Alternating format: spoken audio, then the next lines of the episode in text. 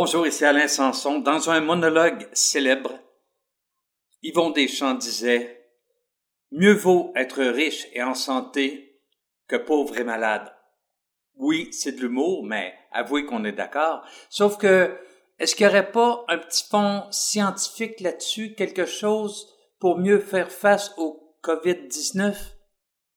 En fait, des expériences ont été faites, puis ce qui a été découvert, c'est que les gens positifs et heureux ont un système immunitaire plus vigoureux que ceux qui sont négatifs et dépressifs et ça pourrait leur donner, leur conférer une meilleure santé. Par exemple, en 2003, Sheldon Cohen et William Doyle ont fait l'expérience suivante. Pour cette étude, 334 participants ont été interrogés au sujet de leur attitude face à la vie, puis classés comme étant positifs ou négatifs. Les chercheurs les avaient ensuite délibérément infectés avec le virus du rhume. Eh bien, les gens positifs étaient pas moins susceptibles dans ces cas-là de souffrir du rhume, mais l'intensité de leurs symptômes a semblé moins grande que dans l'autre groupe. Le lien entre une attitude positive et des symptômes réduits n'est pas clair mais les chercheurs ont découvert que les gens positifs avaient généralement de meilleures habitudes de vie, notamment ce qui a trait à l'exercice physique, à l'alimentation et au sommeil, en plus de présenter des taux plus bas de trois hormones liées au stress.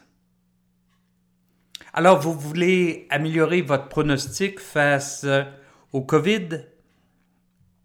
Pourquoi pas développer une attitude plus positive et plus optimiste face à l'avenir. Remarquez que être optimiste, on parle ici d'un optimisme rationnel.